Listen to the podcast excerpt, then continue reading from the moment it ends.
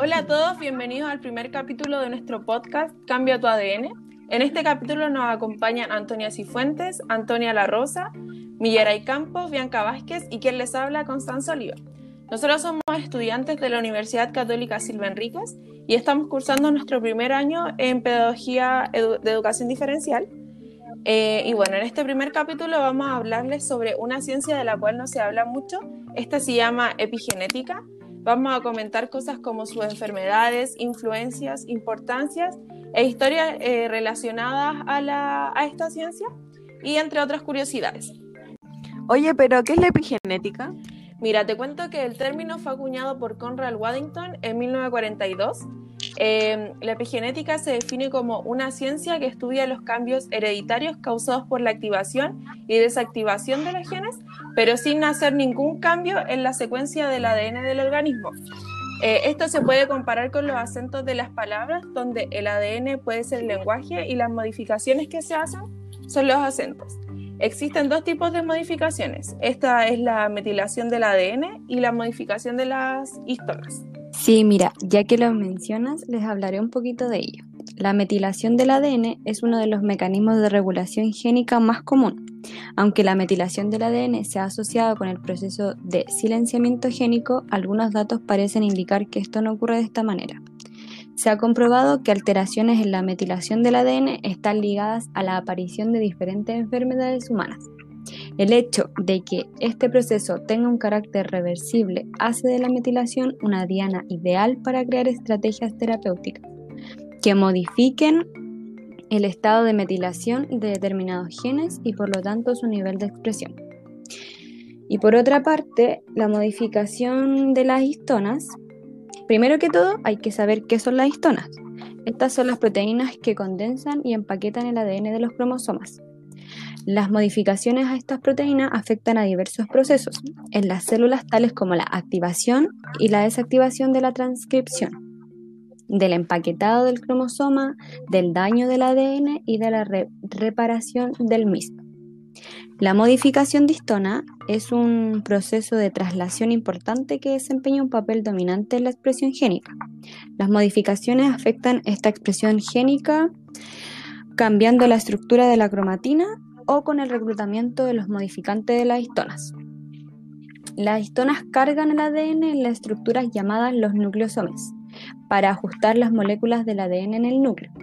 Cada uno de estos nucleosomes tiene dos subunidades que comprende las histonas H2A de la base, H2B, H3 y H4, y una histona de la máquina para hacer chorizos llamada H1 que actúa como estabilizador. Eh, ¿Y existe algún tipo de influencia en esta ciencia? Sí.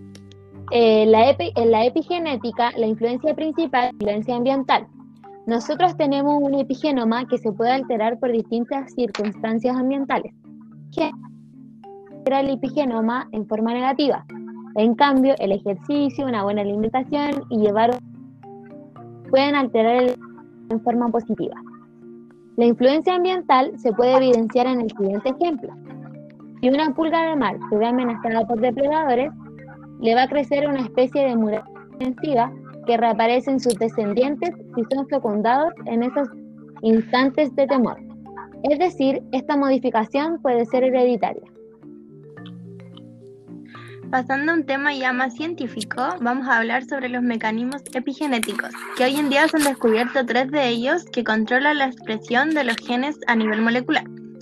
El primero descubierto y estudiado es la metilación de la citosina de los pares de nucleótidos citosina guanina del ADN. Luego de diferentes investigaciones, algunos científicos a mediados de 1975 propusieron modelos de metilación del ADN como un mecanismo ya de control de los genes. El proceso de metilación se produce fundamentalmente en el proceso de mitosis celular, como parte del proceso de diferenciación. Ya el segundo mecanismo en estudio es la modificación química de las histonas de la cromatina tales como la acetilación. La cromatina puede cambiar en su densidad y permitir el acceso a los genes y a su expresión a través de este proceso. La metilación del ADN y la acetilación de las histonas son procesos que funcionan de forma supercoordinada. Eh, y uno de los ejemplos de esta coordinación es el proceso de la descondensa- descondensación de la cromatina y de, de demetilación del pronúcleo masculino en el cigoto y su importancia para el desarrollo. Pasando a nuestro último mecanismo, que está súper vinculado con los procesos epigenéticos, es el descubrimiento reciente de los pequeños ARNs no codificadores, que se llaman microARNs, que son importantes en la regulación de la activación y silenciamiento de los genes. Estos funcionan en estrecha relación con la metilación y las modificaciones de la cromatina, los dos mecanismos anteriores. También se asocian los mecanismos epigenéticos a enfermedades psiquiátricas como la esquizofrenia o depresión, u otras enfermedades que se están estudiando son el cáncer o algunas enfermedades neurológicas. Siguiendo a profundidad con algunos tipos de enfermedades, va a dar a ejemplos nuestra siguiente compañera. Las enfermedades de la epigenética se basan en la metilación del ADN, que es un proceso dinámico eficazmente regulado. Esto juega un papel central en la regulación y en la expresión génica. Dado que la metilación del ADN desempeña un papel tan importante en la expresión génica, se afirma que la metilación defectuosa podría tener consecuencias devastadoras, incluida la aparición de enfermedades. Existen muchos estudios que han examinado la asociación entre los errores de metilación y enfermedades como el cáncer, la distrofia muscular, el lupus y varios defectos de nacimiento. Los patrones de metilación del ADN son vitales para regular de forma correcta la expresión de los genes y asegurar un desarrollo normal del ser humano, por lo que su alteración se relaciona con la enfermedad. Los cambios en la expresión génica pueden deberse a problemas en la producción y en la mantención de la metilación. Entre los tipos de padecimientos se encuentran los síndromes ICF, que constituyen la inmunodeficiencia, inestabilidad y anomalías faciales. El síndrome de Red, el síndrome de X frágil y el síndrome ATRX. Otras enfermedades, como los síndromes de Beckwith-Wiedemann, Prader-Willi y Angelman, están asociadas a- con cambios en las dosis funcional de genes sujetos a la impronta genómica y pueden originarse por diferentes mecanismos que incluyen microdeleciones o duplicaciones en la región señalada. ¿Qué enfermedades previene la epigenética?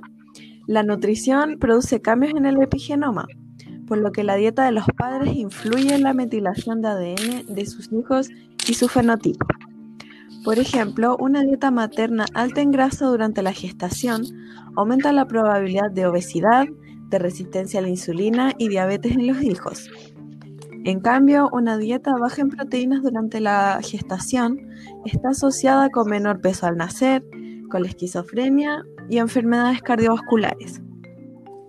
Es importante destacar la relación de la epigenética con enfermedades neurológicas, puesto que la metilación del ADN es un mecanismo crítico en la regulación del desarrollo normal y patología del sistema nervioso central.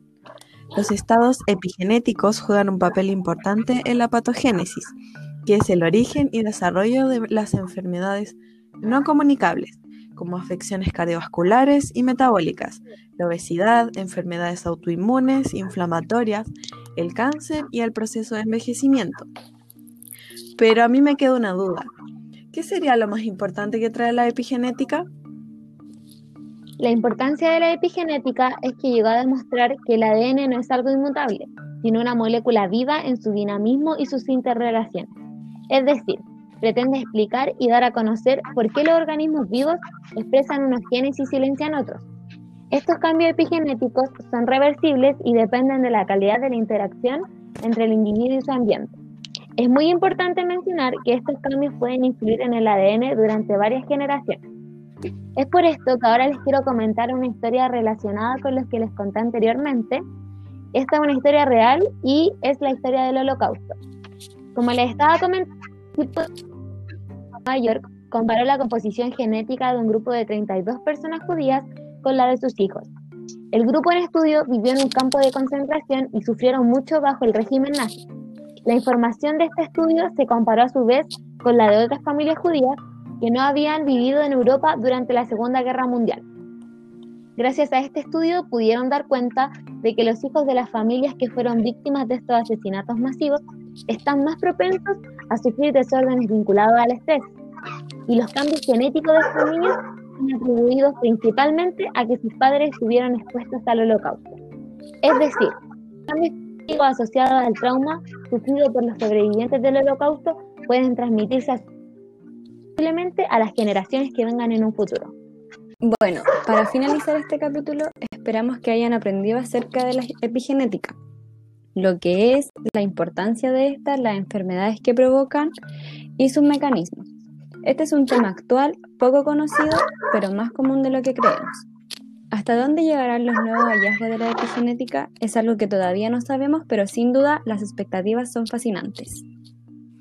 Además de ser muy importante, la epigenética representa el futuro de la prevención y tratamiento de muchas enfermedades y a medida que se conozcan los cambios específicos que caracterizan a cada condición patológica, podremos entender mejor los mecanismos y determinar conductas más eficaces para asegurar la salud del ser humano. Muchas gracias por escucharnos y nos vemos en el siguiente capítulo.